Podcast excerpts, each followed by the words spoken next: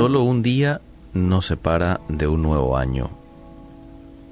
Este es el tiempo en el que muchos hacen recuentos de lo que ha sido el año que se va o que se queda y algunas proyecciones ¿no? que uno tiene para el siguiente año. Sería bueno, ¿por qué no?, escribirlas, detallarlas bien, algunas metas a alcanzar a mediano, corto y largo plazo. ¿no? Bueno, e, este hombre en particular eh, hacía un recuento del año y todas las circunstancias que habían rodeado su vida. Entonces este señor de unos 60 años tomó un lapicero y comenzó a escribir lo siguiente. Este año que termina, pasé por una cirugía donde me quitaron la vesícula biliar, lo cual me llevó a una larga temporada en cama. Después escribió también, cumplí 60 años, por lo que tuve que dejar mi trabajo al cual dediqué poco más de 30 años de mi vida. Asimismo experimenté el dolor por la partida de mi padre, y mi hijo no pudo hacer la prueba para la universidad debido a un accidente en automóvil que lo mantuvo hospitalizado durante varios días. La destrucción del vehículo fue otra pérdida. Al final escribió este hombre, este fue un año malo.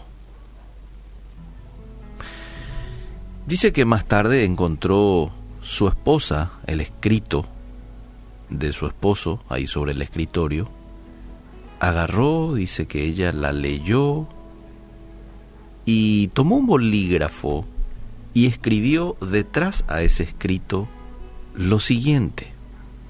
El año pasado, después de pasar por años de sufrimiento y dolor, finalmente me deshice de mi vesícula biliar. Cumplí 60 años con buena salud y al fin pude jubilarme para dedicar mi tiempo a cosas que siempre quise hacer. Después escribió, mi padre a la edad de 85 años, sin depender de nadie y sin ninguna condición crítica, conoció a su creador. Siguió escribiendo la señora, mi vehículo fue destruido, pero Dios bendijo a mi hijo con una nueva oportunidad de vida y sin ninguna discapacidad. Al final, ella escribió, este año que se va ha sido una inmensa bendición de Dios. Qué interesante, ¿no? Fíjate vos que los hechos son los mismos. Lo que escribió el Señor a lo que escribió la esposa, pero con enfoque y perspectiva diferente. ¿Mm? Hay mucha gente que opina que solo al ser feliz es cuando podemos ser agradecidos, cuando en realidad es el hecho de ser agradecidos lo que nos encamina a la felicidad. Esto se debe a que nuestra felicidad, mis queridos amigos, no depende de lo que tenemos. No, pues. No depende de eso. Depende de a quién tenemos. A quién tenemos. Y vos y yo sabemos de que tenemos al Todopoderoso con nosotros. ¿eh? Si vos sos un cristiano y si no, pues hoy tenés la oportunidad de aceptar a Jesús en tu corazón, creer en Él. Y dice un pasaje de la Biblia, a todos los que le recibieron, a los que creen en su nombre, les dio potestad, le dio el privilegio de ser llamados hijos de Dios.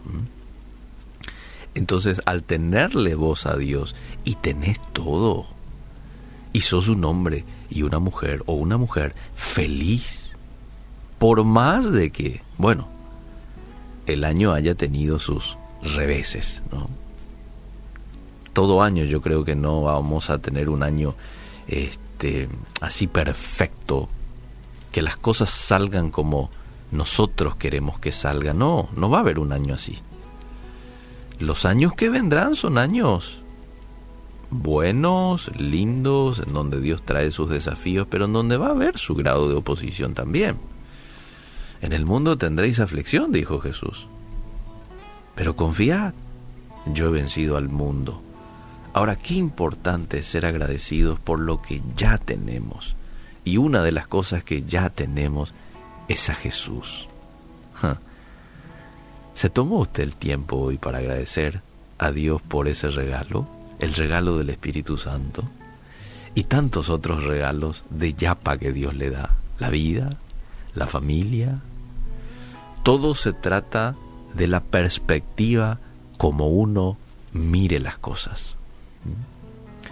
El hombre escribió desde una perspectiva pesimista, negativa. La mujer agarra y lo convierte y, lo ve desde una óptica positiva. Por eso es que quedó como quedó esa segunda. Yo me quedo con la segunda carta, ¿verdad? Así es como tenemos que nosotros proyectarnos a ver nuestro 2021 que se está yendo.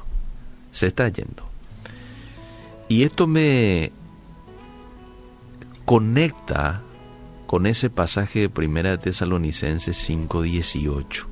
Ahí es cuando Dios me muestra su voluntad para conmigo. ¿Cuál es? Que seamos agradecidos.